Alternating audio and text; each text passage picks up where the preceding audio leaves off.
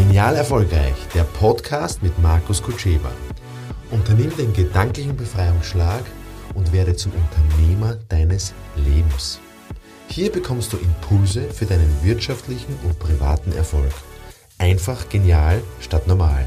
Mit der richtigen Einstellung. Neue Zeiten fordern neue Prozesse.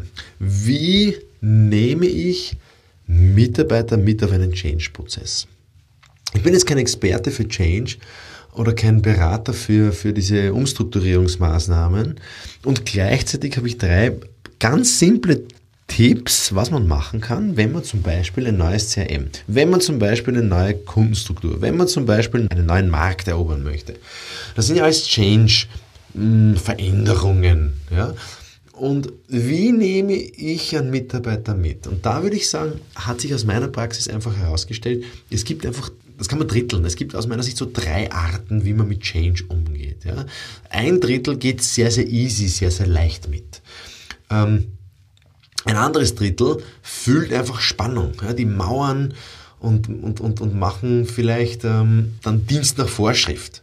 Wie kann man damit umgehen? Naja, erstens die wichtigsten Mitarbeiter einfach einbeziehen, die Schlüsselpersonen mit einbeziehen, frühzeitig. Ja, diese Bedachten, diese, diese stillen Mitarbeiter, diese, diese ähm, Ordnungsliebe, diese Mitarbeiter, die ein bisschen unterm Radar fliegen, ähm, die würde ich frühzeitig einbinden. Zweitens würde ich eine klare Ansage machen, also was passieren soll im, Endergebnis. Und drittens, nicht diskutieren, also nicht das analysieren, warum und wieso und das bringt uns nicht weiter, sondern das Motto der Stunde ist Fragen statt Sagen. Ja, ins Gespräch gehen, Fragen stellen, wie etwas gemacht wird. Nicht was und warum, sondern wie. Weil das Was sollte klar sein. Das Warum in Wahrheit auch durch, die, durch den Firmenspirit, durch den Firmenauftrag, durch die Firmenidee, ja, ist das Warum klar. Und jeder sollte auch wissen, warum er selber arbeiten geht. Aber prinzipiell wird das Wie nicht diskutiert, sondern immer das Was. Ganz einfach deswegen, weil Mitarbeiter oder Menschen nicht gerne Verantwortung übernehmen. Ja. Also ein Drittel der Menschen sicher gerne, aber zwei Drittel übernehmen halt nicht gerne Verantwortung. Und das Gegenteil von Verantwortung ist halt Erwartung. Ich erwarte mir von dir, dass du, Chef, das richtest, oder ich übernehme Verantwortung. Das heißt, ich würde einfach keine Erwartung haben, sondern Verantwortung klären, diese Verantwortung festlegen und gemeinsam Maßnahmen definieren, und dafür sorgen, dass die Maßnahmen gemacht werden. Gleichzeitig werden nicht alle Maßnahmen gemacht. Das heißt, der, der, Trick ist der, je mehr Maßnahmen ich mache, desto näher bin ich bei meinem Potenzial.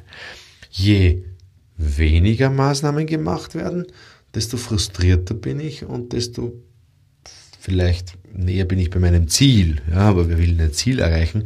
Wir wollen ja Potenziale ausschöpfen. Wir wollen ja so viel erreichen, wie nur Menschen möglich. Warum? Weil die Zeit limitiert ist auf diesem Planeten.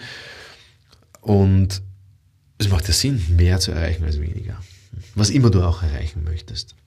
In diesem Sinne wünsche ich dir gute und viele Resultate, die du für dich verbuchen kannst. Weitere Infos für dein genial erfolgreiches Leben und Wirtschaften bekommst du unter markuskutscheba.com.